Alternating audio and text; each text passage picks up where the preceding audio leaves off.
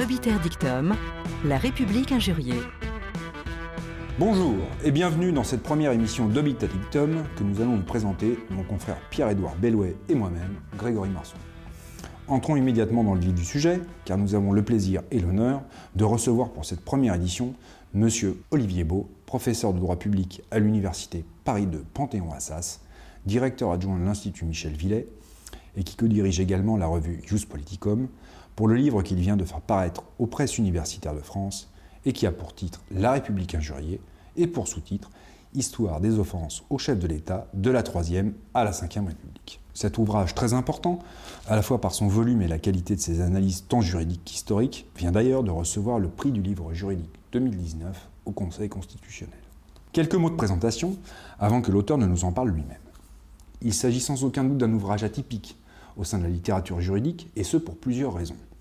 Il se situe au confluent de deux branches du droit, qui sont généralement peu associées, à savoir le droit pénal et le droit constitutionnel. C'est un ouvrage d'histoire juridique, évidemment, mais d'histoire tout court, puisque la matière juridique qui nous est restituée est toujours mise en perspective avec les circonstances historiques des différentes périodes étudiées. C'est aussi un ouvrage de sciences administratives, car comme nous le verrons, le travail d'Olivier Beau nous permet d'entrer dans le fonctionnement de la machine étatique. Même si l'auteur n'a évidemment pas rédigé une compilation des injures et des outrages, certaines anecdotes ou saillies, tirées de journaux ou d'ouvrages, rédigés dans un fiel littéraire assez sidérant, provoquent assez souvent l'étonnement et même parfois, pourquoi ne pas l'avouer, l'amusement. Le sujet qui traverse l'ouvrage, qui en constitue la toile de fond, devrait immédiatement intéresser tout honnête citoyen, puisqu'il ne s'agit de rien de moins que de la liberté d'expression, mais aussi de ses limites, puisqu'aucune liberté ne peut être entendue de manière absolue. À cet égard, on verra qu'ici la liberté d'expression s'est vue bornée par un impératif qui ne mérite sans doute pas moins le respect, à savoir la République. Par la diversité et la richesse des points de vue qui y sont réunis, l'ouvrage d'Olivier Beau nous permet de bien saisir toute la distance, pour ne pas dire le gouffre, qui sépare les protections offertes, notamment en matière de liberté d'expression, par une démocratie libérale, et ce qui reste de ces protections dans un régime autoritaire, policier, comme le fut le régime de Vichy. Si vous me le permettez, j'aimerais que vous nous racontiez brièvement la jeunesse de cet ouvrage que Grégory a qualifié d'atypique. Vous nous avez avoué, avant de venir, y être très attaché et qu'il vous avait pris un temps considérable. Bon, merci pour cette invitation. C'est toujours un plaisir de pouvoir parler d'un livre et c'est un plaisir encore plus marqué puisque j'ai affaire à deux de mes anciens étudiants. Donc c'est toujours un plaisir pour un professeur de retrouver ses étudiants dans d'autres circonstances. Euh, l'occasion de ce livre fut en réalité une visite euh, aux archives nationales alors que je faisais des recherches sur euh, des professeurs de droit. J'ai eu l'occasion de parler avec la conservatrice, Madame Even, qui était en train de rédiger l'inventaire des archives présidentielles de Gaulle. Et à cette occasion, elle m'a dit, je lui ai posé une question sur les offenses, c'était un sujet qui m'intéressait parce que je m'étais intéressé aussi aux similitudes, au statut pénal du chef de l'État elle m'a dit qu'elle était en train de faire cet inventaire et qu'il y avait cinq cartons d'archives sur les offenses au chef de l'État pendant la période gaulienne. Donc ça m'a intéressé. J'ai obtenu la dérogation, parce qu'il faut une dérogation pour aller étudier aux archives nationales ces cinq cartons, ce que j'ai fait. Et quand j'ai découvert euh, ces cinq cartons, j'ai trouvé qu'il y avait un matériau extrêmement riche et je me suis dit qu'il y avait la matière d'un livre sur les offenses, les offenses à De Gaulle pendant la présidence de Gaulle. J'aurais pu m'arrêter là, ça aurait été d'ailleurs peut-être plus raisonnable concernant le volume du livre, mais euh, il y a eu un hasard supplémentaire qui a fait que, euh, en discutant avec une historienne, euh, Anne Simonin, elle m'a dit Tu devrais quand même regarder s'il n'y a pas des choses sous Vichy. Et je lui dit, mais j'ai lu trois thèses sur ce sujet, aucune des thèses ne mentionne des cas sous Vichy. Elle m'a dit, tu devrais quand même regarder. Et là, j'ai obtenu encore l'aide d'une conservatrice, Madame Agnès, qui m'a indiqué les cartons potentiels que je pouvais lire. Et je suis tombé, parmi les différents cartons que j'ai analysés, sur un carton, euh, que j'appelle moi une sorte de mine d'or, puisque j'avais plus de 200 rapports de procureurs qui relataient des faits d'offense et des jugements. Donc, à partir de ce double matériau, les archives de Gaulle sous la présidence donc, euh, de, Gérald de Gaulle la cinquième et ces archives sous Vichy, j'avais, je me suis dit qu'il fallait que j'écrive un livre plus vaste en remontant à l'origine, c'est-à-dire la loi du 29 juillet 1881 sur la liberté de la presse, qui prévoit ce délit d'offense, pour aller jusqu'à De Gaulle, la période gaulienne, jusqu'à la cinquième, en prenant en compte tous les régimes, la troisième, Vichy, la quatrième et la cinquième. Sans plus tarder, nous allons maintenant aborder la première étape de notre discussion, à savoir la genèse d'un délit qui relève du droit pénal spécial, c'est-à-dire d'un délit posé par un texte qui ne se trouve pas dans le code pénal, mais dans un texte ad hoc, spécifique, à savoir l'article 26 de la loi de 1881 sur la liberté de la presse, lequel disposait jusqu'en 2013, date de son abrogation, que l'offense au président de la République, par l'un des moyens énoncés dans l'article 23, est punie d'une amende de 45 000 euros. Monsieur le professeur, pouvez-vous nous parler, en quelques mots, des antécédents historiques du délit d'offense antérieur euh, au délit euh, posé par la loi de 1881 alors, l'origine remonte à la loi de 1809, la loi libérale sur la presse de la Restauration, où il y a un délit spécifique qui s'appelle l'offense au roi. Et c'est à partir de cette période qu'il y a une offense, euh, un délit spécial de presse qui concerne euh, les euh, paroles ou les écrits qui porteraient atteinte à l'honneur du chef de l'État. Et paradoxalement, parce que ça fait matière à débat évidemment, la, seconde, la Deuxième République en 1848 a repris euh, ce délit d'offense en l'étendant non plus au roi évidemment, puisqu'on était dans une république, mais euh, à l'offense euh, aux assemblées et au président de la République, surtout au président de la République outrage au président de la République. Et il y a eu donc cette période de la Deuxième République avec un, une parenthèse, le Second Empire qui abandonne ce délit d'offense pour un délit d'offense à l'empereur. Et on revient à l'offense au président de la République sous MacMahon, donc il y a eu une autre loi spécifique. Donc il y a eu une sorte de continuité à partir de 1819 jusqu'à 1881, continuité qui faisait que le chef de l'État, qu'il fût monarque ou président, euh, était protégé par ce délit spécial peut-être ajouter un mot sur le, caractère effectivement paradoxal de ce. On est, dans le de la, on est dans la liberté de la presse, et pour les profanes, pour ceux qui ne sont pas juristes, c'est très curieux euh, de comprendre, d'apprendre que finalement une loi sur la liberté de la presse contient euh, donc des délits pénaux spéciaux. Mais il faut bien comprendre que c'est un progrès par rapport à ce qui existait avant 1981, c'est-à-dire qu'il y avait des délits d'opinion, et puis surtout un progrès par rapport à ce qu'on appelait la censure, c'est-à-dire qu'avec ces délits-là, vous avez la liberté d'écrire, de vous exprimer dans un journal, mais donc il n'y a pas de contrôle a priori, il n'y a pas de contrôle préventif mais par l'administration, mais en revanche, il y a un contrôle a posteriori par un juge, donc avec toutes les garanties qui s'appliquent au procès, avec une ultime garantie, c'est un procès politique, on est jugé par le jury d'assises et non par le tribunal correctionnel en 1881. Juste un petit antécédent euh, juridique, vous parlez de l'utilisation peut-être l'utilisation qui a été faite par ce délit d'offense sous MacMahon durant la période de l'ordre moral, parce que, euh, comment dire, cette période-là, on voit tout de suite la potentialité du délit d'offense pour museler l'opposition politique. Oui, alors j'ai un peu, euh, disons, rompu la logique chronologique, puisque je commence le livre par l'analyse des débats parlementaires qui donnent naissance à la loi du 181, débat que j'analyse euh, principalement à travers le prisme du délit d'offense, et ensuite j'ai rajouté un chapitre juste après, faisant une sorte de flashback pour la période de MacMahon, après le coup d'État du 16 mai 1877, où là, il y a eu une utilisation massive du délit d'offense par les représentants de l'ordre moral contre les républicains afin de gagner les élections. Et donc il y a eu six mois d'intense, ou même cinq mois, d'intense utilisation de ce délit d'offense. Et je rappelle dans le livre, chose que j'ignorais d'ailleurs, que la formule qu'on enseigne toujours aux étudiants de euh, Gambetta, euh, après quand le peuple aura parlé, il faudra se soumettre, se vous démettre, eh bien cette euh, formule-là, comme d'autres d'ailleurs du grand discours de Lille, a été considérée comme offensante et Gambetta a été condamné pénalement pour ses propos qui n'étaient que des propos de lucidité politique et de polémique politique. Alors pourquoi les républicains ont-ils maintenu le délit d'offense dans la grande loi sur la liberté de la presse en 1881 Très bonne question, ça a été euh, l'essentiel du débat à porter là-dessus, parce qu'il y a un opposant et des opposants euh, absolument euh, déterminés contre cette idée.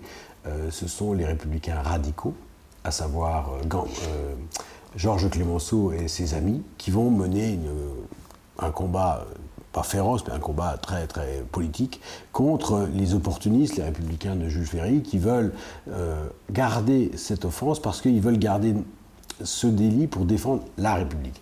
Ils estiment que la République euh, qui vient de naître, puisqu'en fait euh, elle, elle, naît vraiment à partir de la victoire de Gambetta en 1977 et le gouvernement en 1979, c'est là où vraiment la République commence à s'installer, elle vient de s'installer, et ils estiment qu'il faut donner à la République des armes pour se défendre contre ses ennemis, contre ses adversaires.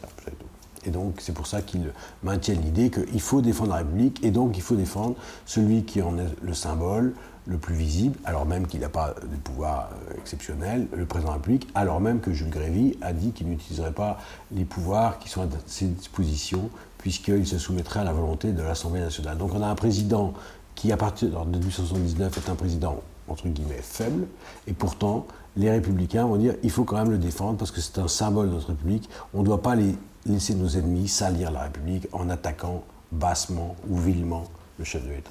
Et ils ont immédiatement voulu entourer l'instauration de ce délit de garantie libérale, notamment la compétence des juridictions d'assises. Oui, oui, effectivement, ils ont. Euh, leur grande idée, la grande, la grande idée de la loi de 1981, enfin la principale idée, c'est mettre fin au délit d'opinion. Donc c'est leur obsession. On ne va pas recréer avec ce délit d'offense un délit d'opinion, parce que le délit d'opinion, ça veut dire qu'il n'y a pas de liberté d'expression. Donc on va donner des garanties pour que ce délit, qui n'est pas déterminé, c'est tout le problème, il n'est pas défini dans la loi, que ce délit ne soit pas instrumentalisé par le pouvoir, parce qu'évidemment, ces républicains avaient en mémoire l'épisode de MacMahon qui avait eu lieu quatre ans auparavant, en 1977. Donc, ils ont prévu une série de garanties, dont la plus importante, vous avez raison de le souligner, c'était euh, le fait que tous les délits de presse, tous les délits de presse étaient passibles de la cour d'assises, et non pas alors que ce sont des délits et non pas des crimes, et non pas des tribunaux correctionnels qui sont composés des magistrats professionnels. L'idée, c'est que c'est le peuple, les citoyens, qui doivent juger les autres citoyens. Si un citoyen attaque le chef de l'État, il devra en répondre devant le, les jurés souverains, et non pas devant des magistrats professionnels. Et donc c'était considéré comme la grande garantie libérale euh, que euh, ce, délit ne pouvait pas être instrumentalisé par euh, le pouvoir politique, parce qu'en dernière instance, c'était le peuple, par ses représentants jurés, qui allait trancher. Peut-être faut-il rappeler les éléments constitutifs de l'offense? Alors, l'élément matériel, il est indéfini. C'est ça qui est effectivement difficile. Vous lisez l'article 26, il n'est pas du tout défini. On ne sait pas ce, en quoi consiste l'offense. Donc il y a eu un débat, évidemment, devant le Parlement, notamment Clémenceau, qui a dit je ne veux pas donner un blanc-seing, accorder ma confiance euh, à un délit qui n'est pas déterminé, c'est le risque d'arbitraire.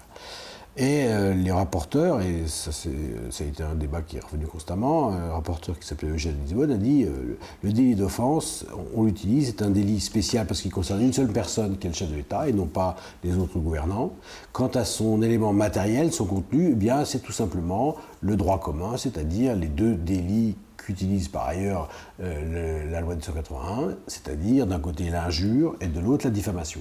Donc dans les débats parlementaires, l'idée qui est ressortie mais qui ne figure pas évidemment dans le texte de la loi, c'est que l'offense devrait, devait normalement théoriquement euh, contenir uniquement, recouvrir uniquement le contenu de ces deux délits, injure et diffamation. Et toute la grande question depuis cette période, c'est de savoir si le délit d'offense peut aller au-delà de ces deux délits. Il y a deux interprétations, une extensive et l'autre restrictive.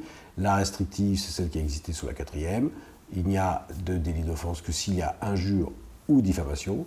L'interprétation extensive, celle sous Vichy et celle sous De Gaulle, c'est que le délit d'offense peut permettre de faire condamner des gens qui se moquent, qui sont irrévérencieux envers le chef de l'État, ce qui a un gouffre avec cette interprétation extensive qui est évidemment euh, extrêmement dangereuse pour les libertés. Comme vous l'indiquez, il y a eu évidemment des, procès euh, sous la Troisième République, mais le dernier procès de mémoire, c'est le procès dit du Chambard de 1895, et après, jusqu'en 1940, il n'y a pas eu de procès. Est-ce que vous pouvez nous expliquer quels sont les motifs euh, ou les raisons qui expliquent un tel, un tel arrêt des poursuites Tant préciser que, je parle sous votre contrôle, l'autorité de poursuite, dans ces cas-là, c'est le procureur de la République et pas le président de la République, puisqu'il s'agit d'un crime contre la chose publique. C'est très important parce que ce n'est pas un droit subjectif. Le président de la République n'a pas un droit subjectif à attaquer ceux qui attaquent son honneur, puisqu'il est considéré comme étant le représentant de l'État. C'est donc le représentant de l'État, le ministère public, qui agit au nom du chef de l'État, même si le chef de l'État, évidemment, est toujours consulté pour avis. Euh, concernant euh, votre question, euh, je pense qu'avoir, c'est une supposition parce que j'ai aucune preuve évidemment, que la raison d'être de l'arrêt des poursuites après le procès du Chambard, qui concernait un journaliste qui s'appelait Géraud Richard, qui était un, drôle de, client, puisque c'était un ancien proxénète, eh bien, cet arrêt des poursuites tient au fait que Géraud Richard a été condamné pour offense, qu'il avait été extrêmement injurieux envers Casimir Perrier. Casimir Perrier démissionne en janvier et en décembre 1894, à la fin, euh, Jérôme Richard se présente aux élections municipales à Paris alors qu'il est en prison en raison, il été emprisonné en raison de cette condamnation pour offense, et il gagne son élection. Donc c'est un désaveu évidemment pour ceux qui ont fait la poursuite, parce que politiquement, le vainqueur de ce procès, ce n'est pas Casimir Perrier, mais Jaurès qui défendait euh, Jérôme Richard et Jérôme Richard. Et donc, je suppose, je n'ai aucune preuve, évidemment, que euh, désormais les hommes politiques savent que utiliser ce délit d'offense, c'est une arme qui peut ressembler à un boomerang, c'est-à-dire que ça peut leur être défavorable, et donc ils prennent désormais la précaution de ne jamais laisser poursuivre les offenseurs. La preuve, c'est que j'ai regardé tous les dossiers de presse euh, dans les archives du ministère de la Justice. Il y a énormément d'occasions où le parquet dit le délit d'offense est constitué et sollicite l'avis politique du garde des Sceaux qui systématiquement rejette en disant qu'il est inopportun de poursuivre, alors même que juridiquement le délit est constitué. Donc je suppose que c'est la raison pour laquelle on a arrêté euh, de poursuivre sous la troisième, en raison d'un précédent fâcheux qui est ce précédent du, du Chambard. Passons désormais au régime de Vichy qui euh, vient bouleverser totalement le régime du délit d'offense. Est-ce que vous pouvez nous en dire quelques mots?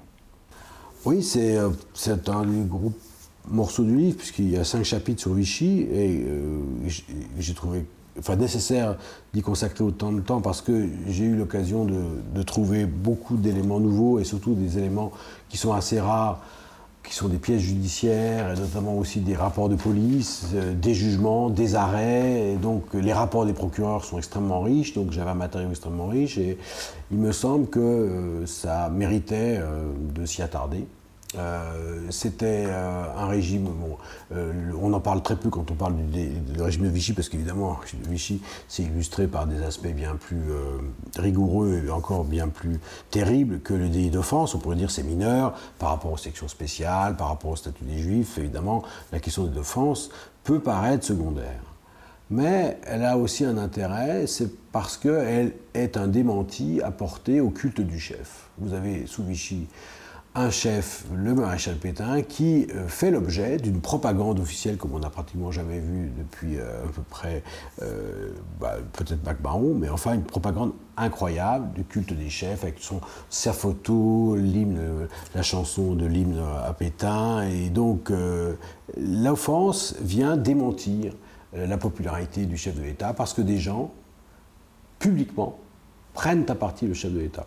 Ce qu'il faut comprendre aussi, c'est que la presse est censurée. Donc il s'agit plus ici d'un délit de presse, mais ce qu'on appelle un délit de parole publique. Ce sont des paroles publiques, là il y a la condition de publicité que j'ai esquivée tout à l'heure, mais qui est très importante. Pour qu'il y ait offense, il faut qu'il y ait publicité, il faut que ce soit proféré dans un lieu public.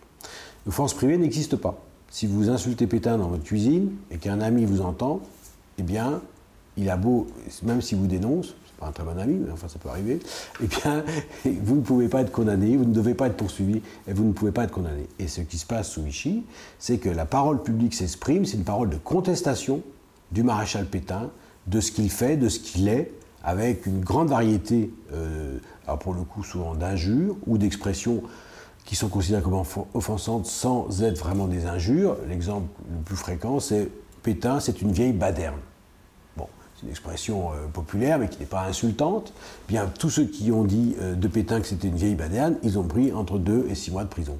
Donc il y a eu des condamnations. Alors le grand changement, c'est qu'il y a des peines de prison très fortes, et, donc on a augmenté jusqu'à 2 ans. Et le deuxième grand changement, qui est très important pour comprendre, c'est que la cour d'assises n'est plus compétente, c'est euh, désormais le tribunal correctionnel, donc des magistrats professionnels. Ce que vous montrez également, c'est qu'une véritable politique répressive est immédiatement mise en place par voie de circulaire, notamment celle dite du radeau, et que ces circulaires sont édictés par les deux premiers gardes des Sceaux de Vichy, à savoir Raphaël Alibert, conseiller d'État, ainsi qu'un éminent professeur de droit, Joseph Barthélemy. Est-ce que vous pouvez nous parler de cette politique répressive? Je crois que c'est une autre circulaire que la circulaire du radeau. La circulaire du radeau, c'est la plus importante, mais il y a aussi une circulaire spécifique pour les délits d'offense. je, parle de mémoire, je peux, me tromper évidemment. Euh, je crois que c'est effectivement euh, l'idée de, de faire respecter le culte du chef. Donc, pour faire respecter le culte du chef, il faut évidemment que les paroles dissidentes soient réprimées. Donc, le, pouvoir est assez logique dans sa politique. À partir du moment où on considère que Pétain est le sauveur de la nation, et que vous avez une nation divisée qu'il faut essayer de la rassembler autour du chef, il est évident à ce moment-là qu'il faut donner les moyens de cette politique, et la répression pénale est le moyen jugé adéquat par Joseph Barthélemy. pour le défendre, on essaie de le défendre un peu, nous les juristes et les professeurs d'université, parce que c'était un grand professeur de droit. Euh, c'est pas lui qui a signé la, circulaire. Il venait d'arriver euh, euh, au, pouvoir lorsque cette circulaire a eu lieu. C'est son directeur juridique, Corvisi, qui a signé la, la, circulaire au nom du ministre. Mais ça n'empêche pas qu'évidemment Barthélemy a avalisé cette politique et, c'est lui qui était évidemment euh, sollicité. Ce que j'essaie de montrer dans le livre, c'est que finalement, ça n'intéressait pas beaucoup euh, les gens à Vichy parce que c'était quand même des affaires un peu sordides et un peu minuscules et très souvent, il a été très rare que le ministère se saisisse. Il y a un seul cas que je cite qui est un cas intéressant à Clermont-Ferrand, où apparemment c'est la fille d'un adhérent de la Légion française, donc un ardent pétiniste qui, qui, a 18 ans, qui est ouvrière et qui dit des propos, euh, qui énonce des propos euh, un peu, euh, disons, malheureux envers le maréchal Pétain. Et donc c'est à ce moment-là que Barthélemy, on est à Vichy, Clermont-Ferrand n'est pas loin, est saisi probablement par le père de famille, et il tout de suite demande au procureur de Rion de faire preuve de beaucoup moins de zèle. Donc c'est un cas assez amusant de voir euh, un rétropédalage en direct euh, du procureur quand euh, Barthélemy, dans une note manuscrite, dit est-ce que vraiment la, justice a, perdre, a du temps à perdre avec de telles affaires aussi minimes? Donc d'un seul coup, le message est donné et évidemment, le procureur fait marche arrière et les poursuites sont arrêtées. D'ailleurs, pour vous, c'est un test significatif de la nature dictatoriale du régime, le fait qu'on mette en branle tout l'appareil d'État pour euh, d'aussi petites affaires.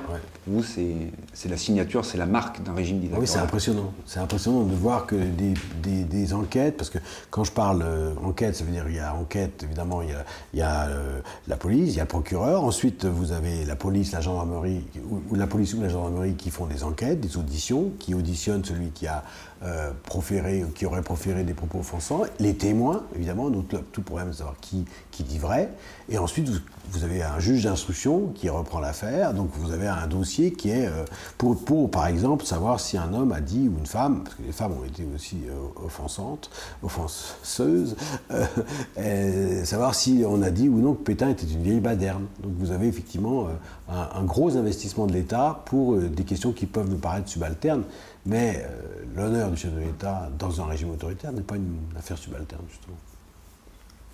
Vous pouvez peut-être nous parler euh, du procès de la sage-femme d'Achtemo Oui. Alors, je crois que c'est, on dit Agetmo. Oui, oui, c'est dans les Landes. J'ai appris, j'ai appris euh, que j'ai fait une conférence à Toulouse. Et oui, c'est un cas, c'est un des cas les plus, disons, parlants, puisqu'il s'agit d'une affaire qui se situe dans un c'est un, repas privé, c'est un goûter de baptême qui se situe dans cette ville d'Agetmo, qui est euh, à la frontière de la ligne de démarcation, mais qui est du côté euh, de la France occupée, la zone occupée.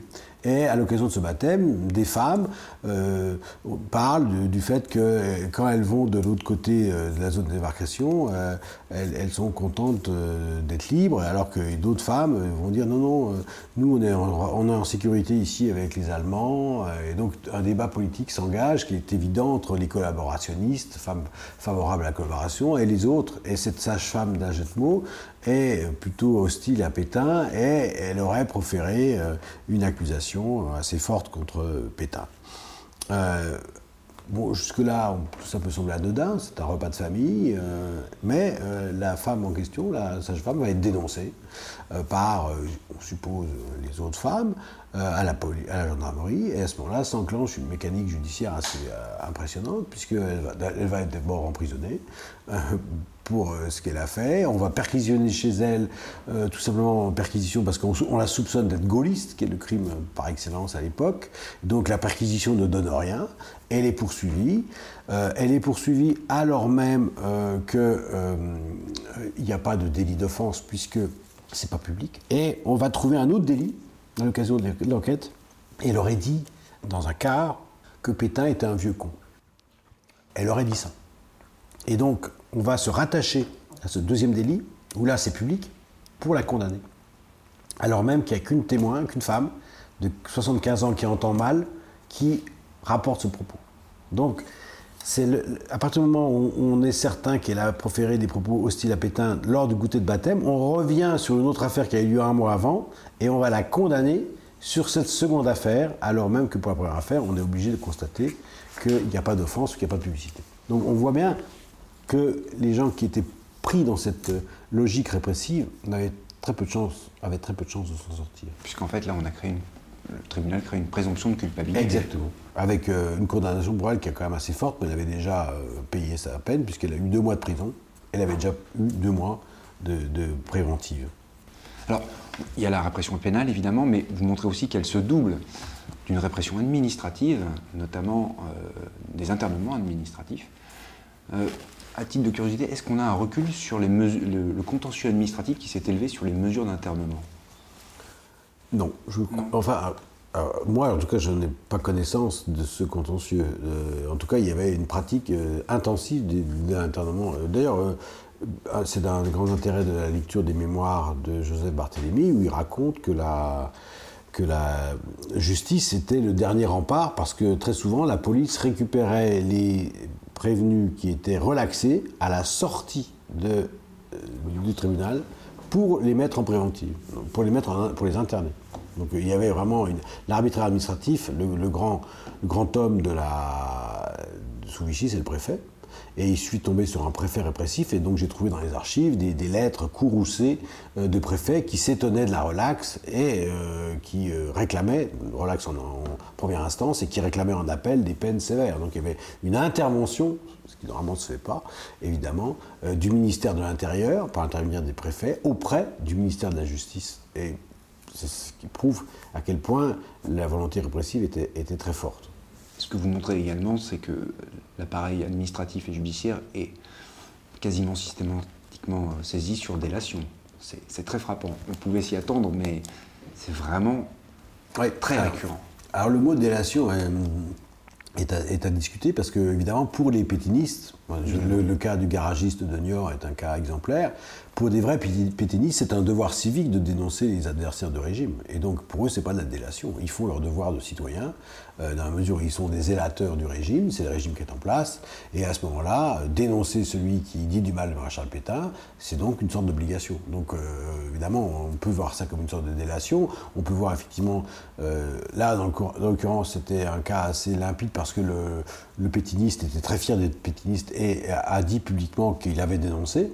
Mais le cas évidemment le plus trouble, c'est évidemment la délation, pour le coup anonyme. C'est-à-dire ce qui se passait, je cite le cas dans un salon de coiffure à, à, Troyes, où il y a trois personnes, euh, et il y en a un des trois qui a donc dénoncé euh, anonymement euh, celui qui avait dit que Pétain était une vieille baderne. Donc c'était dangereux d'aller se faire couper les cheveux sous Vichy quand il y avait des voisins. Vous nuancez toutefois quelque peu vos propos en parlant de résistance oblique des juges. Euh, quant aux critères d'appréciation euh, du délit d'offense oui, parce qu'on pourrait euh, dire, en tout cas, dans les quatre premiers trois premiers chapitres, mon livre donne l'impression que tous les magistrats ont été répressifs et qu'ils ont tous été à la solde du pouvoir, ce qui donne une image de la magistrature qui n'est pas très, très glorieuse et qui rejoint un peu ce qu'on dit, notamment lorsqu'on dit qu'il y a eu un seul magistrat qui a refusé de prêter le, le serment, M. Didier. Euh, ce que j'ai découvert, euh, et je dois dire que c'était une surprise, mais une bonne surprise en l'occurrence, c'est qu'il y a eu des cas où euh, aussi bien des magistrats du parquet que des magistrats du siège ont trouvé les ressources juridiques, ont fait du droit. C'est-à-dire qu'ils ont appliqué le droit et ils ont considéré que des poursuites étaient inopportunes ou que des condamnations étaient infondées parce qu'il manquait des éléments juridiques. Il manquait des éléments juridiques pour constituer le délit, et notamment le premier critère, le plus important, la publicité. Donc, dans certains cas, vous avez des, magistrats qui disent bon, euh, c'est une offense, elle a lieu dans un magasin. dans ce cas précis, ce n'est pas un lieu public, mais un lieu privé, dans une école. Donc, il y a une divergence de jurisprudence selon les cas. Et on considère que dans certains cas, l'école est un lieu privé et on relaxe. Et donc là, on a eu des magistrats qui ont relaxé ou des parquetiers qui n'ont pas poursuivi. Ou alors, cas encore plus intéressant, la question des preuves. Il n'y a pas de preuves parce qu'il n'y a, qu'un seul témoin. Qu'est-ce qu'on fait quand il y a un seul témoin? Euh, non, non assermenté. C'est très difficile, c'est parole contre parole. Et donc très souvent, très souvent la parole euh, du pétiniste ou du euh, dénonciateur l'emporte, on voit très bien ici la volonté répressive, mais dans certains cas, euh, eh bien simplement les juges ont fait leur travail, ou les parquetiers disent voilà, il y a la présomption d'innocence, il n'est pas du tout certain que les faits euh, allégués soient vrais, et donc à ce moment-là, on doit relaxer au bénéfice du doute. Donc j'ai trouvé des cas de ce genre, et j'ai trouvé même un cas que je cite, l'affaire du garagiste de Niort, où la cour d'appel de Poitiers se, permet de critiquer le dénonciateur, publiquement, dans, dans du jugement, de la réponse. Ce que vous montrez aussi également, c'est qu'il y a une différenciation dans, dans, les peines, selon ce que vous appelez les, les offenseurs ordinaires ou les offenseurs politiques. Là, on retrouve un combat politique derrière. C'est euh, l'opposition entre les pétainistes, les gaullistes ou les communistes. Alors les gaullistes et les communistes, évidemment, quand, ils étaient, quand il y avait des propos politiques, euh, quand on disait euh, Abat Pétain, vive de Gaulle, là, c'était un cas euh, classique où la sanction était très sévère, parce qu'il y avait un aveu de gaullisme ou euh, Vive Staline. Il y a deux ou trois cas. Donc là, les communistes euh, et les gaullistes étaient évidemment dans le viseur de la répression. Et à ce moment-là, ceux qui étaient poursuivis étaient beaucoup plus lourdement condamnés euh, que les offenseurs ordinaires. Il y avait aussi ceux qui étaient moins condamnés, qui avaient bénéficié. Le seul cas où il y avait bénéficié des circonstances atténuantes, c'était pour les anciens combattants. Notamment à cause de Pétain et Verdun, tous ceux qui avaient été des anciens combattants, qui avaient des titres militaires, eh bien, il bénéficiait dans la sanction d'une sanction beaucoup plus euh, douce. Si vous le voulez bien, nous allons passer à la quatrième République. Euh, on avance dans l'histoire. Euh, en principe, on, devrait avoir une, un retour au grand canon du droit commun libéral. Est-ce est réellement le cas, notamment en termes de compétences des juridictions appelées à se prononcer sur le délit d'offense alors, ce n'est pas le cas, effectivement, pour ce qui concerne l'état du droit. la surprise que j'ai eue, et c'est un élément que je n'ai pas pu expliquer parce que ce que j'ai vu aux archives nationales n'a pas permis de, comprendre la raison pour laquelle De Gaulle, euh, lors de la libération, a maintenu, par une, une ordonnance en 1944, a maintenu la compétence correctionnelle pour le délit d'offense. Donc il y a cette continuité et un de ses principaux conseillers, Maurice Patin, l'a regretté, c'est-à-dire que Patin ne voulait pas le futur président de la, Chambre criminelle de la Cour de cassation en 58, Patin ne voulait pas que les magistrats jugent les délits politiques. Et donc, euh, malgré cela, euh, le général de Gaulle a pris cette ordonnance qui a maintenu la compétence des euh, tribunaux correctionnels, donc a maintenu la loi de 1940, et de sorte que la quatrième a hérité de cette législation. Elle ne s'en est pas préoccupée parce que je pense que ce n'était pas une de ses préoccupations premières. Sur le fond, en revanche, euh, sous la quatrième, euh, ce que j'ai réussi à démontrer, c'est qu'il n'y avait pas eu seulement des procès pour euh, offenses concernant l'extrême droite, qui évidemment a régulièrement attaqué les gouvernants sous la quatrième. Je, cite des cas intéressants, notamment celui, d'Antoine Bourlondin, qu'on ne s'attendait pas si à droite, mais qui était d'extrême droite, euh, mais brillant et extrêmement drôle. Lui, grâce à sa plume, il a été relaxé, mais pas son compère, euh, François Brignot, qui avait un autre nom à l'époque. Euh, et ça, c'est donc une chose qu'on pouvait s'attendre, d'extrême droite, mais il y a aussi les communistes. Et j'ai découvert des procès pour offense contre des communistes, des journaux communistes, mais uniquement limités des journaux communistes de province le pouvoir ne pouvait pas se permettre de faire un procès à l'humanité, qui était une, grande puissance, et le Parti communiste était trop puissant pour que le pouvoir s'attaque euh, s'attaqua au, au Parti communiste. Et Vincent Auriol l'a fait. Il a autorisé des poursuites l'année où il a été vraiment euh, ennuyé par euh, les manifestations récurrentes des communistes pour faire libérer Henri Martin le quartier maître. Et donc, comme le Parti communiste a gâché ses vacances euh, à Muret, il a décidé de faire poursuivre ces journaux communistes qui ont été euh, poursuivis. Et un des grands avantages, c'est que la jurisprudence qui en a découlé était effectivement très libérale. C'est ce que je démontre. Les arrête les jugements de, du tribunal correctionnel de Toulouse. Tout à fait. Et vous parlez aussi d'un arrêt fondamental de la Cour d'appel euh, compétente qui donne pour la première fois, vous nous dites, la définition très précise de l'offense qu'on attendait jusque-là. en fait, le, délit d'offense n'est constitué que lors d'attaques envers le président de la République qui porte atteinte à son honneur, à sa délicatesse, à sa considération, et constitue un outrage à sa personne.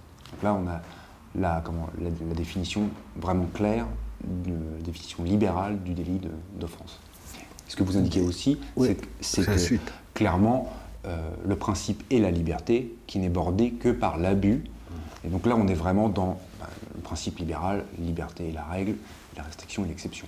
Avec une pression, si vous me permettez, c'est qu'après cette définition, effectivement, qui peut quand même être extensive, le, juge, euh, la Cour d'appel précise que euh, cela, ne peut être le cas qu'en cas d'injure et de diffamation. Que, sorti de ces deux hypothèses-là, il n'y a pas d'offense. Donc, euh, comme ça peut être des concepts très vagues, la dignité, la, délicatesse, qu'est-ce que, qu'est-ce que la délicatesse Un chef de l'État, on peut se le demander.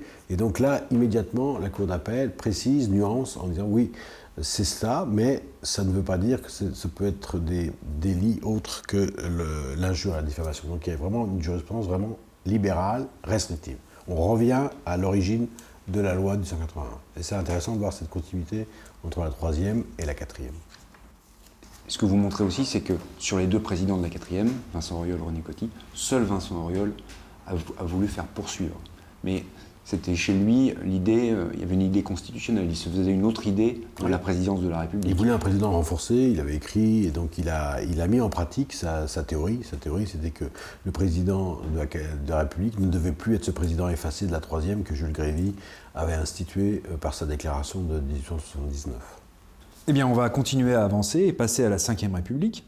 Est-ce que la Ve République modifie les garanties libérales qui entourent le délit d'offense, notamment en termes de compétences juridictionnelles et de peines encourues Alors, euh, ce que j'ai essayé de faire dans le livre, c'est d'essayer de, faire une étude systématique des offenses sous la cinquième et également de les comparer à, la fois Vichy et à, la quatrième.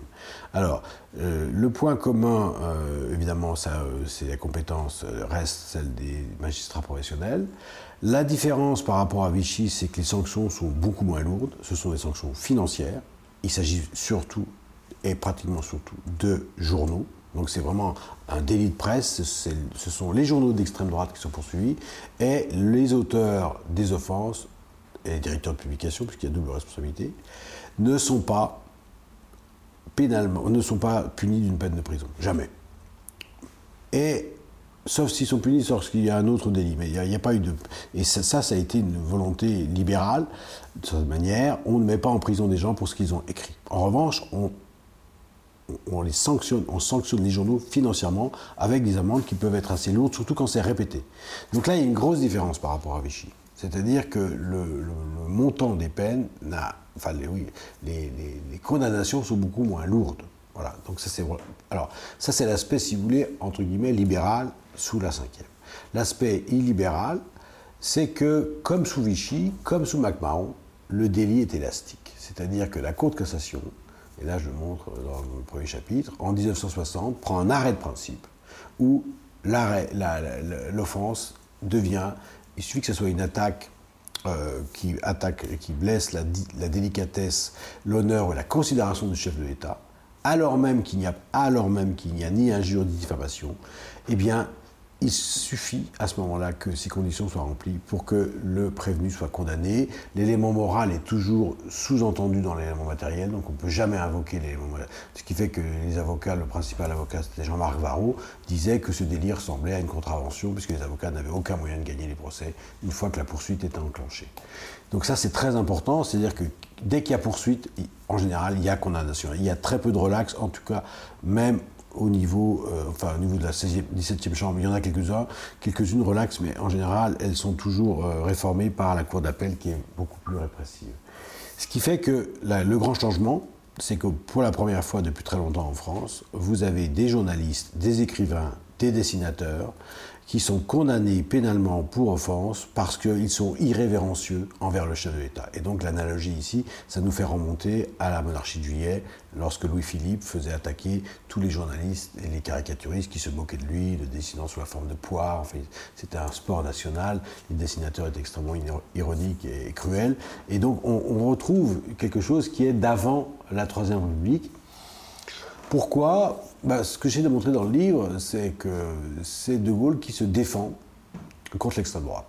Donc vous avez, euh, c'est la période de la guerre d'Algérie, et donc on est dans un, cas, climat politique extrêmement euh, chargé, quasi guerre civile. De Gaulle euh, est victime d'attentats. L'extrême droite non, veut le tuer, mais en même temps qu'elle veut le tuer, elle veut aussi le salir. Et ces feuilles, ces journaux, qui sont peu lus, mais qui sont très présents, sont extrêmement agressifs verbalement à l'égard du chef de l'État, qui ne tolère pas ces attaques et qui décide, et là on a la preuve, de faire poursuivre systématiquement ces journaux, dès lors que ces journaux ont une certaine audience. Il y a quand même une limite, quand les journaux n'ont aucune audience, à ce moment-là, le parquet dit, bon, on dit au parquet, ne poursuivez pas, ces journaux n'ont aucune audience, c'est pas la peine de perdre son temps avec des procès pour offense concernant ces journaux notamment Rivarol, qui est vraiment à la pointe. ah oui, c'est Rivarol qui a été le. Il y a deux journaux qui ont été principalement euh, poursuivis. Rivarol, qui était avec son secrétaire euh, directeur, qui était M. Maliavin, euh, qui était un ancien vichiste, extrêmement. extrêmement vindicatif et bon, un représentant d'extrême droite la plus classique qui soit, a été le plus condamné. Et l'autre journal, c'est Minute, euh, lorsque Minute a été repris en main par cet individu d'extrême droite qui s'appelle François Brignot, qui a confondu avec euh, Jean-Marie Le Pen le Front National. Et là, quand euh, Jean Brignot a été rédacteur en chef, le, Minute a été très très souvent condamné pour offense. L'hebdomadaire. S'agissant de. comment, ces journaux, ils ont été défendus par des avocats, notamment des avocats qui ont d'assez brillantes idées, notamment un, lors d'un arrêt enfin d'un jugement devant le tribunal correctionnel, a plaidé l'abrogation implicite du délit d'offense d'un point de vue constitutionnel, du point de vue de droit constitutionnel. Est-ce que vous pouvez nous en parler? Parce qu'on a trouvé que ce passage était vraiment extrêmement intéressant, notamment du point de vue du droit constitutionnel, et ce que vous appelez la transition, la continuité ou la discontinuité constitutionnelle. On reconnaît là les publicistes. C'est à votre honneur. Tout à fait. Euh, oui, oui, bien sûr, c'est un cas intéressant. Tixier-Vignancourt, qui, est dans, lors du premier grand procès, euh, plaide, euh, qui est un bon avocat, qui, plaide, cette, qui avance cet argument assez assez évident euh, on est maintenant sous la cinquième, le président de la République n'a pas du tout les mêmes pouvoirs que sous la troisième.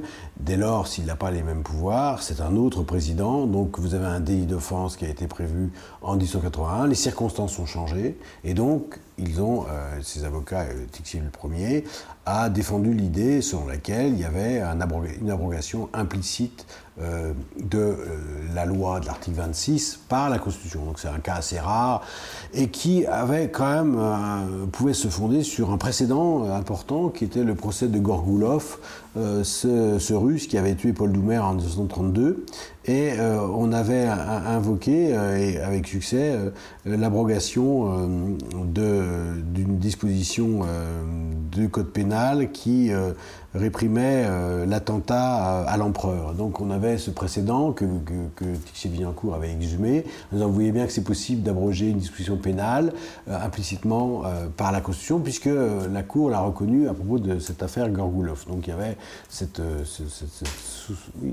support ce précédent jurisprudentiel qui pouvait... et donc la Cour de cassation, sans motiver, a considéré qu'il n'y avait pas lieu à estimer qu'il y avait une abrogation implicite de l'article 26 par la Constitution de 58, euh, avec un argument que je considère effectivement très formaliste, puisqu'il s'agit dans les deux cas de président de la République, donc elle n'est pas du tout entrée dans la réflexion constitutionnelle, c'est un peu normal, c'est une chambre criminelle, elle ne fait pas de droit constitutionnel, donc, euh, alors qu'on pourrait, on aurait pu, à mon avis, avec de bons arguments, prétendre qu'on était effectivement dans une autre euh, circonstance, euh, qu'on n'était plus du tout dans le, système de la troisième, qu'effectivement il y avait la continuité de la République, mais ce n'était pas du tout par hasard que cette troisième République était devenue une quatrième, et surtout que la quatrième était devenue une cinquième, et qu'il n'y avait rien à voir entre le président de la République de la cinquième et celui de la troisième. Donc il y avait, à mon avis, des arguments en sens contraire qui étaient assez forts mais euh, qui n'ont pas du tout convaincu la Chambre criminelle en 1960, qui, euh, je pense, avait euh, en tête de bien vouloir sanctionner les offenseurs à De Gaulle. Ils ont précisé que cet arrêt n'a jamais été publié au bulletin criminel de la Cour de cassation. Alors, oui, ce passage-là, vous avez tout à fait raison, c'est un point qui m'a sidéré. Je dois dire que, que cet arrêt de 1960, c'est le grand arrêt en matière d'offense, c'est l'arrêt de principe c'est lui qui change complètement le sens de la, définition de l'offense. Et quand on lit euh, le bulletin de criminel de la Cour on s'aperçoit qu'il n'y a qu'un seul passage qui est, qui est publié, c'est le passage sur la question de l'abrogation implicite de l'article 26. Donc là, on a dans...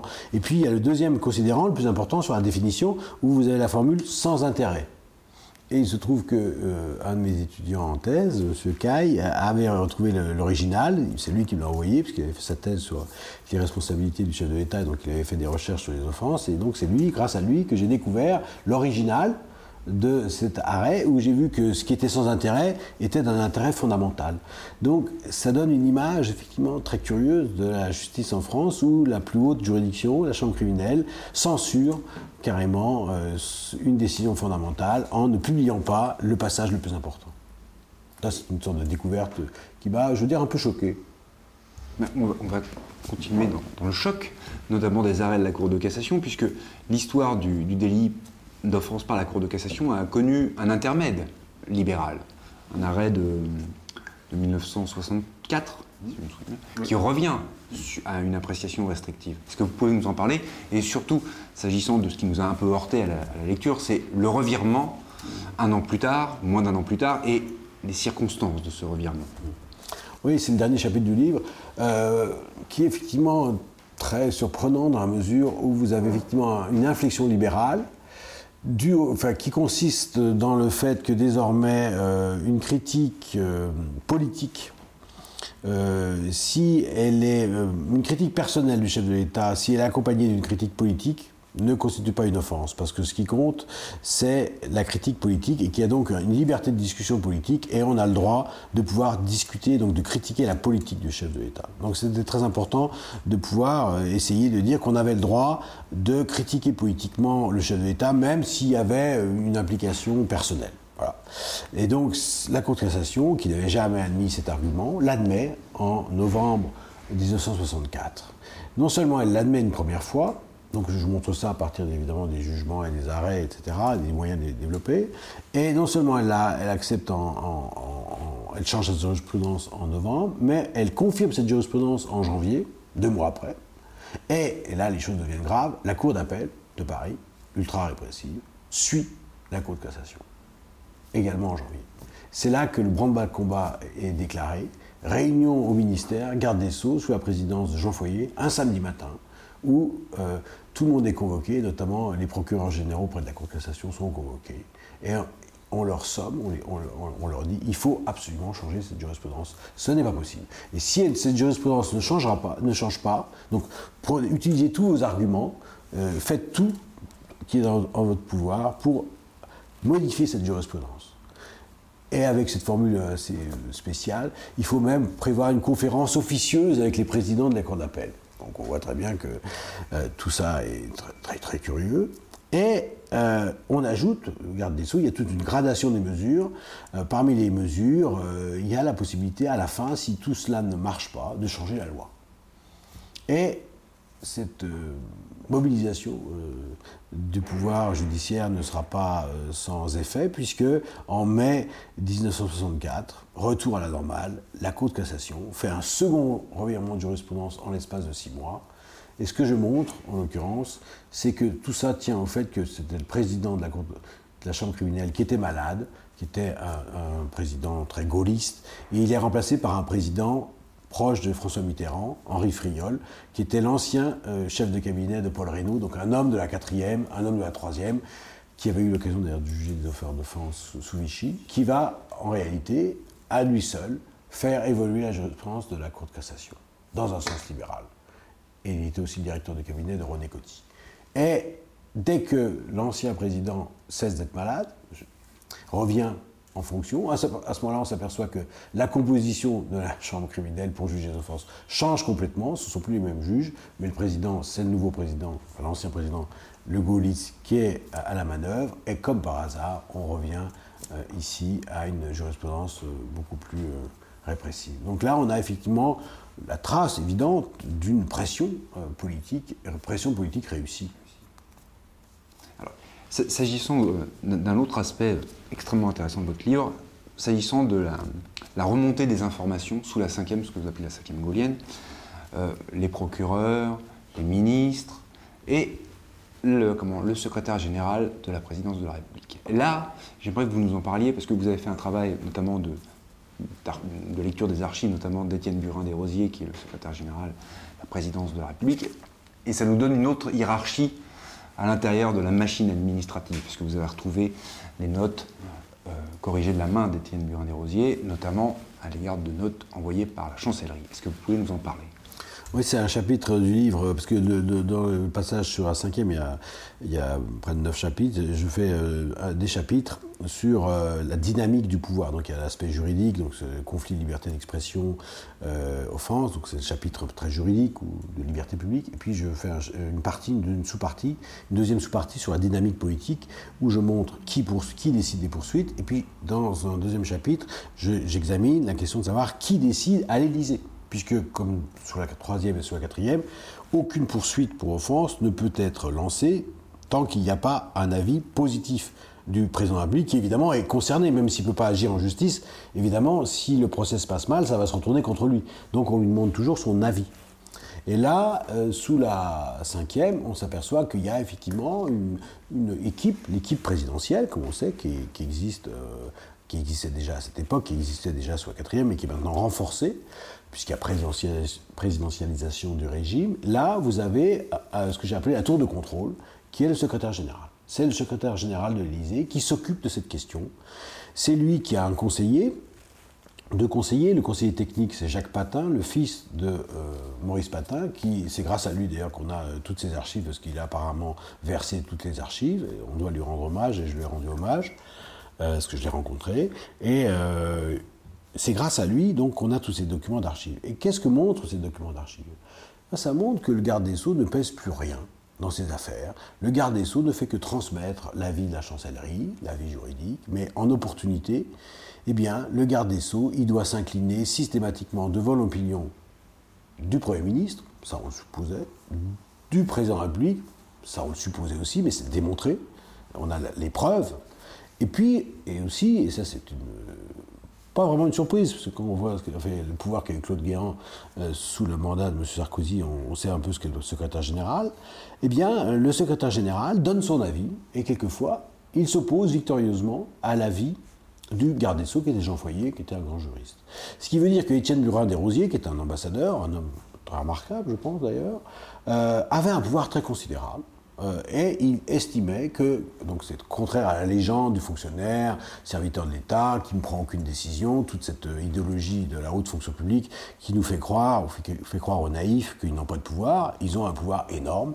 Et là, je le démontre à propos d'une chose relativement secondaire, euh, puisqu'il s'agit des offenses, savoir qui poursuivre, mais il y a d'autres décisions beaucoup plus importantes, et il est évident, selon moi, que la plupart des hauts fonctionnaires qui occupent des postes euh, à l'Élysée, euh, comme secrétaire général, eh bien, ces gens-là ont un pouvoir très considérable plus important que les ministres. Donc si on voulait illustrer ce qu'est la cinquième, je pense que là on a un, biais, enfin un angle d'attaque qui est très précieux parce que assez rare de, faire une analyse des, archives présidentielles. Ça a été ouvert très récemment, il y a peu de gens qui les ont vues. Et je pense que si on examine d'autres archives présidentielles, on fera le même constat. Il y a un pouvoir de l'Élysée, de l'équipe présidentielle. Et ça date pas, euh, date pas de Giscard, ça date pas de Chirac ou de Sarkozy, ça date du général de Gaulle. Et la preuve aussi, c'est que Général de Gaulle voyait Burin des Rosiers tous les soirs. Donc il n'y a pas de trace écrite entre De Gaulle et Burin des Rosiers.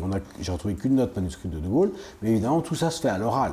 C'est à l'oral, dans ce face-à-face quotidien qu'ils avaient tous les deux, qu'on peut supposer qu'ils parlaient de la question de l'offense et question ou non de poursuivre.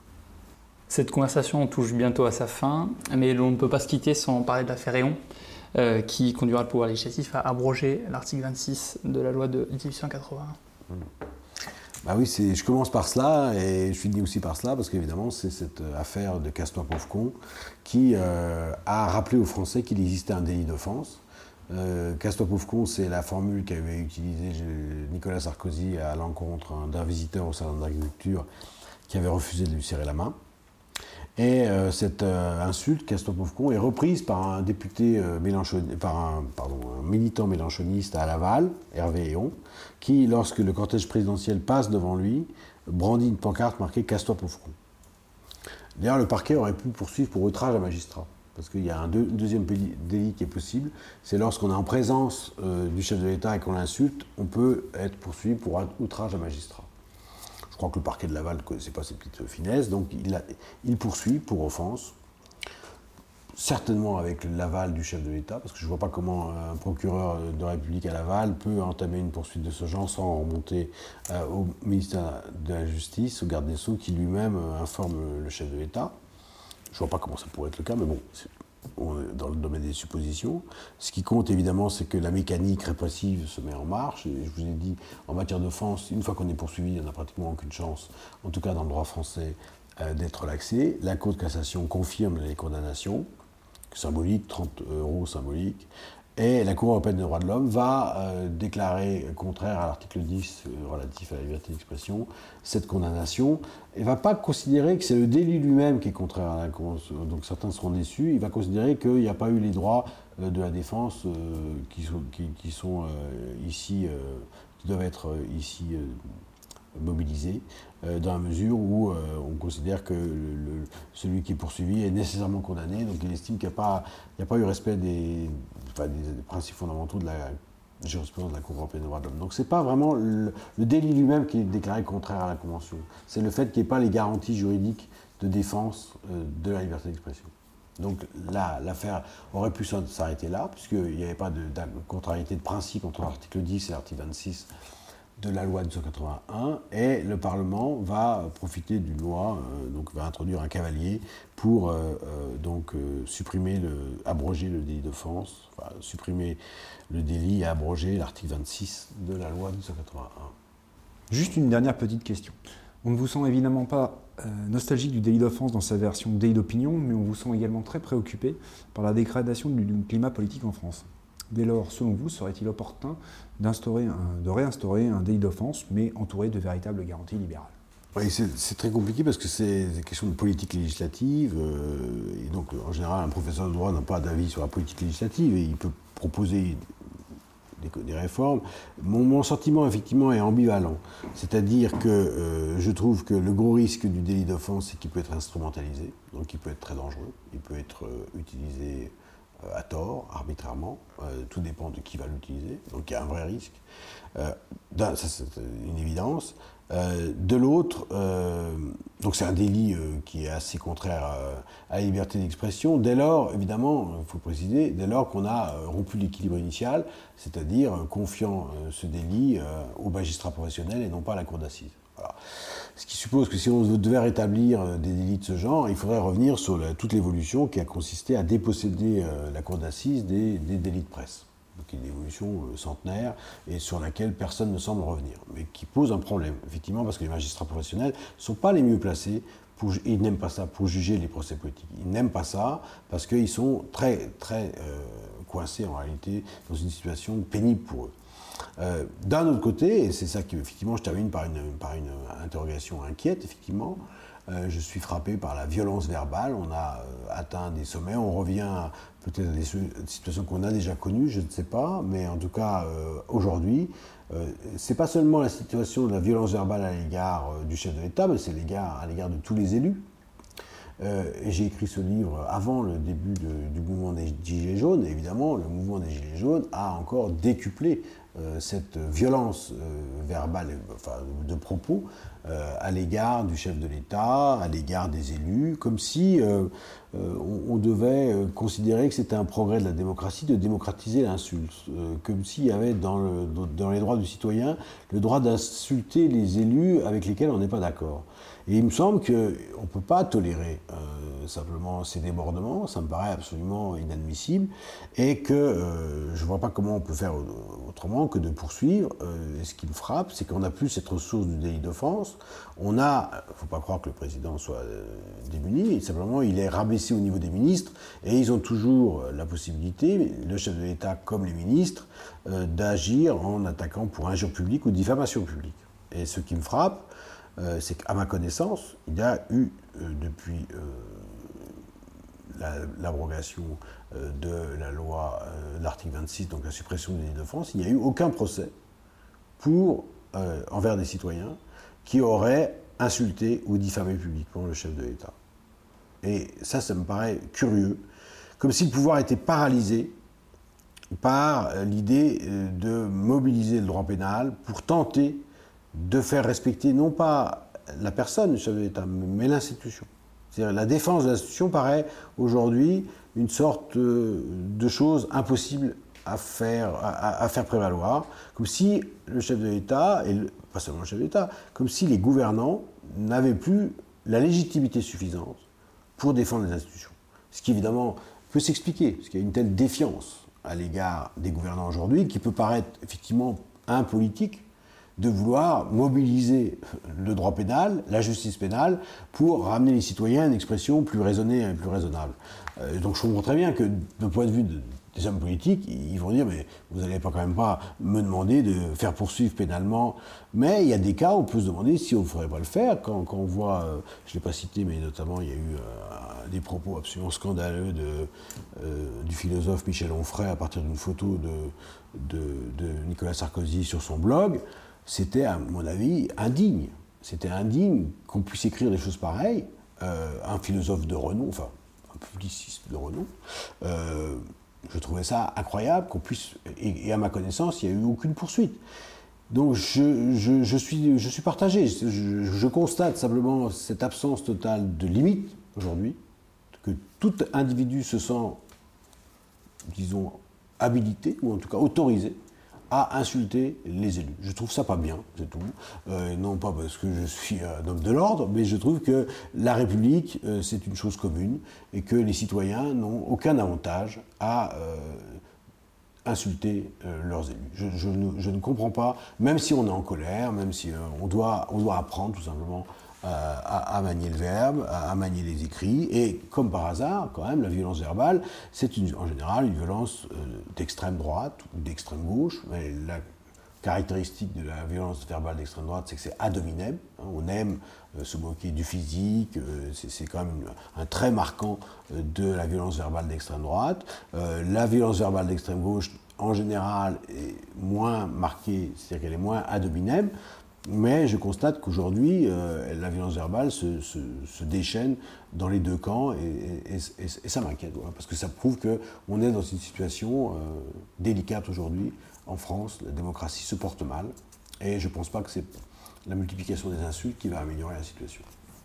Olivier Beau, nous vous remercions pour cette conversation. Je rappelle le titre de votre livre, La République injuriée, histoire des offenses au chef de l'État de la 3e à la 5e République. Il est publié aux presses universitaires de France. C'est moi qui vous remercie. Merci, M. le professeur. Merci,